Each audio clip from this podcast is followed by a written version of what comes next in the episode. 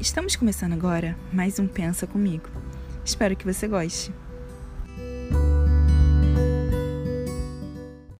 Então, hoje eu vim compartilhar com vocês é sobre como foi né, essa criação desse projeto, por que eu quis criar um podcast.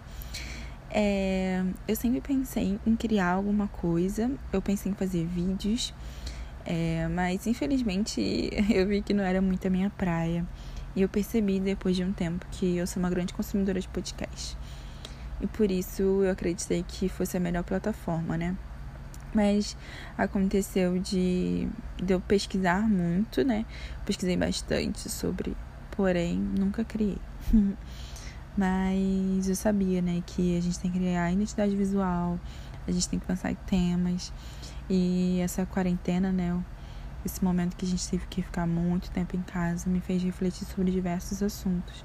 Me fez ler muito, né? E isso fez com que viesse mesmo os temas na minha cabeça.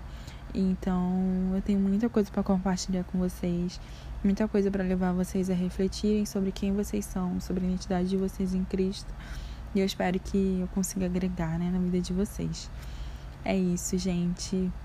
Fica comigo.